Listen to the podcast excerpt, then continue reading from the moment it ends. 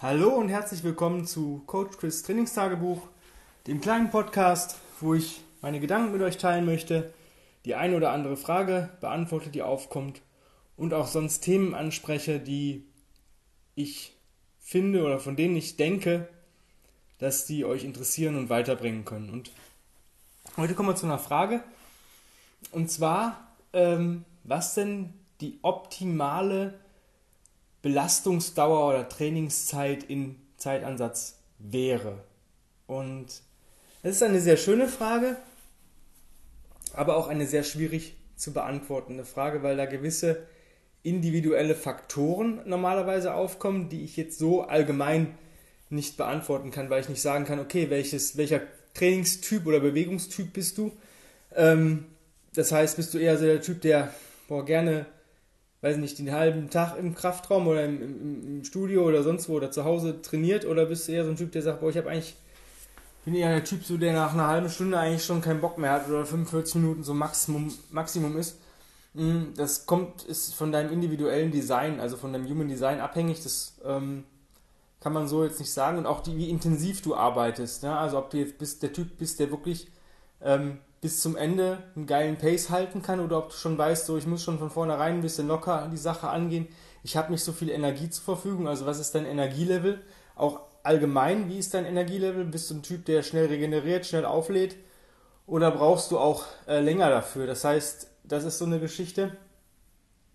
Und ähm, wie ist auch die Energie an dem Tag? Ne? Also wenn ich, weiß nicht, am Vortag vielleicht ähm, viel Stress gehabt habe, vielleicht ähm, negative Dinge im, im Business erledigen musste oder auch erfahren habe oder ist ein Unterschied, als ob ich den, den geilsten Tag ever hatte, ja. Also mit, keine Ahnung, man bekommt ein lang ersehntes Päckchen und freut sich, weil man schon vor Wochen irgendwas bestellt hat. Man hat Sonnenschein auf der Haut beim Spaziergang und so weiter. Das ist, sind verschiedene Faktoren. Aber ich versuche diese Frage doch mal in die allgemeine Richtung ähm, zu bringen.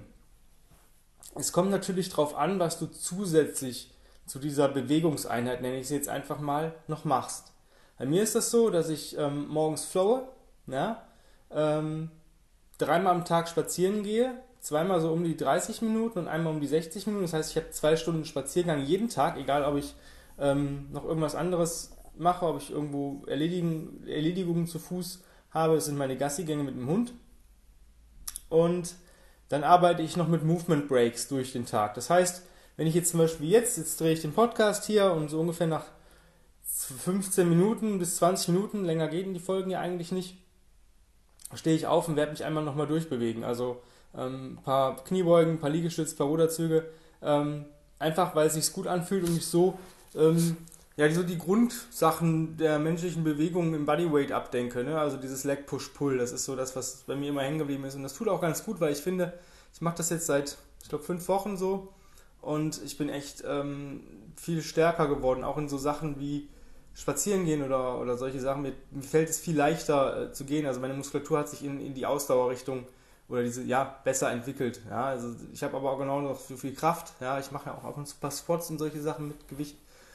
Aber wenn wir jetzt mal diese, ob nur diese, das alles ausklammern und sagen, okay, was ist denn die Bewegungszeit, die intensiv ist? Weil das, was ich neben drum oder drumherum mache, um diese Bewegungseinheit, das sind alles Sachen, die mich nicht zum Schwitzen bringen sollten. Also wo ich diese Belastung ich merke, ein Flow ist natürlich was anderes als, äh, weiß nicht, 20 Kniebeugen, 10 Liegestütze und 5 Rows.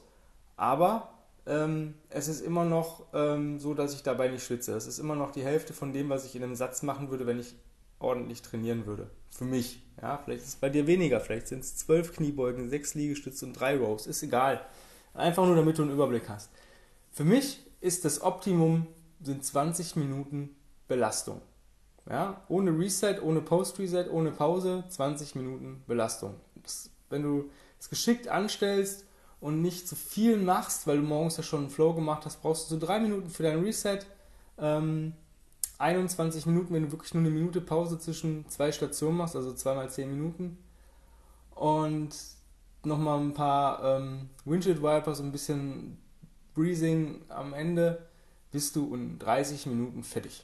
Und das ist eine, eine Zeit, wo ich sage, die hat eigentlich irgendwie jeder am Tag. Und ich habe auch schon Workouts vom Fernseher gemacht. weil ich die Serie gucken wollte. Dann war es irgendwas, wo ich mich nicht auf dieses Training konzentrieren musste, wo es wirklich easy war. Zum Beispiel 10 Minuten krabbeln. Also ist für mich easy.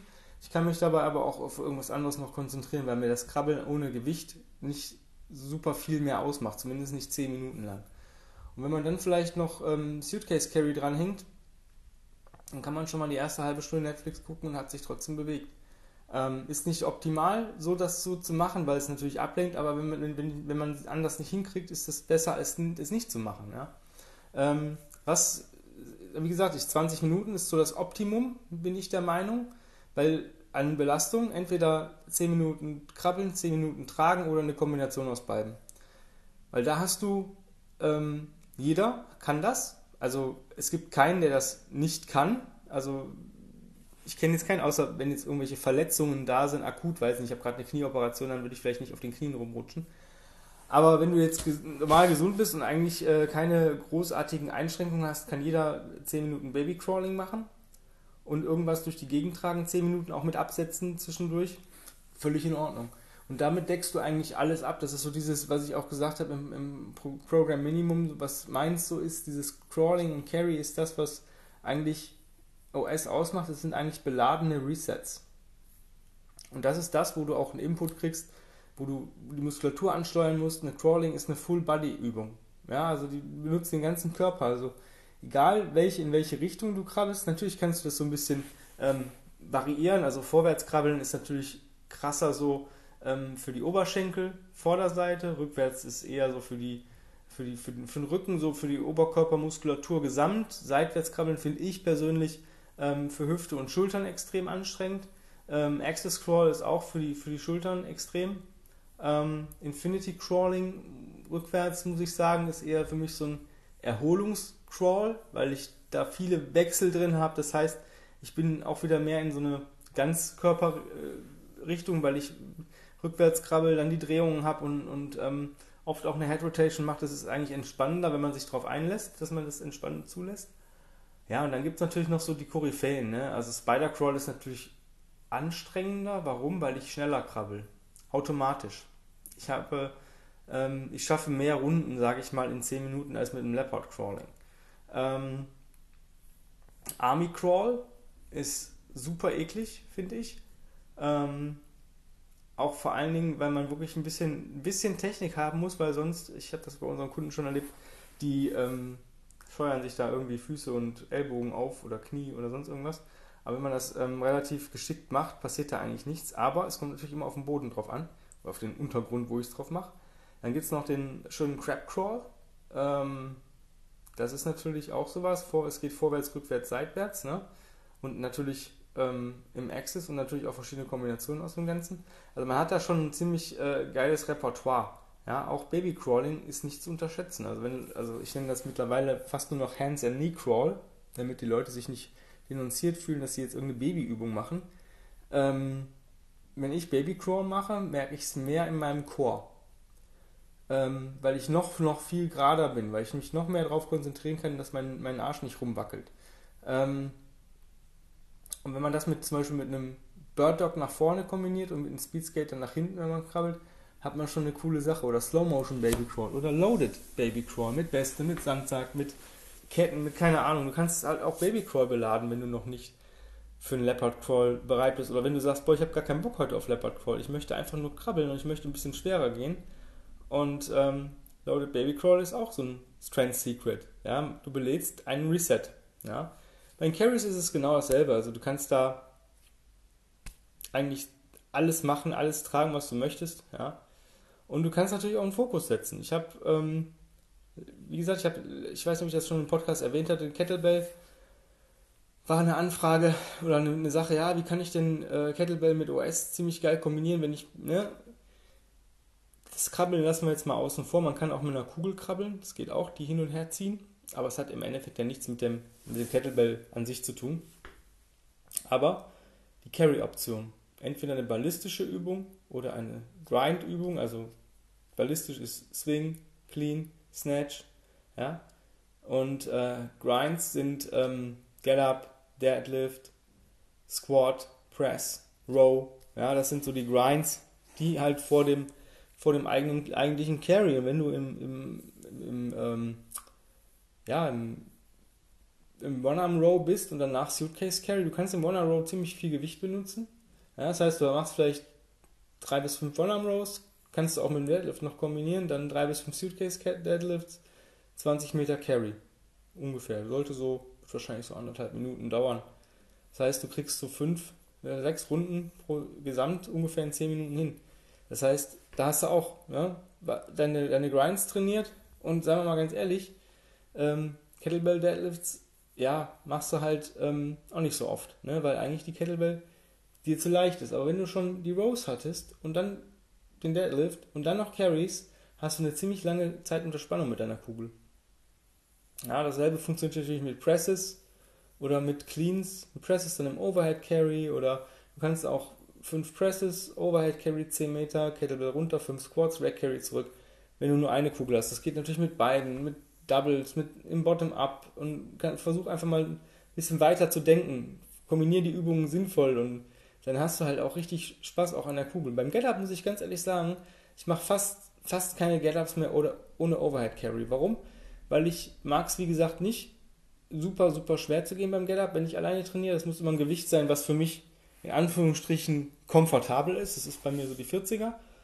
Und ähm, wenn ich die dann trage, habe ich dieselbe Zeit fast unter, unter Spannung wie mit einer, mit einer 48er. Ja, ohne mir die, diese Angst dazu haben, dass mir die, vielleicht doch mal runterkommt, ähm, wenn ich alleine bin. Ja, eine 40er, da habe ich irgendwie, ich habe Respekt vor jeder Kugel, egal wie schwer sie ist, aber da habe ich keine Angst vor. Bei der 48er habe ich so ein kleines bisschen Angst und deswegen mache ich das nicht ähm, so gerne, wenn ich alleine bin und es muss halt auch der geile Tag noch sein. Das heißt, es kommt vielleicht einmal im Jahr vor, wenn das die Tanja hier dann ist, wenn ich äh, mich bewege und ich einen noch super geilen Tag dazu habe und dann sage ich immer, ich mache jetzt 48er Get-Ups, wenn ich schreie, bist du bitte da, ja.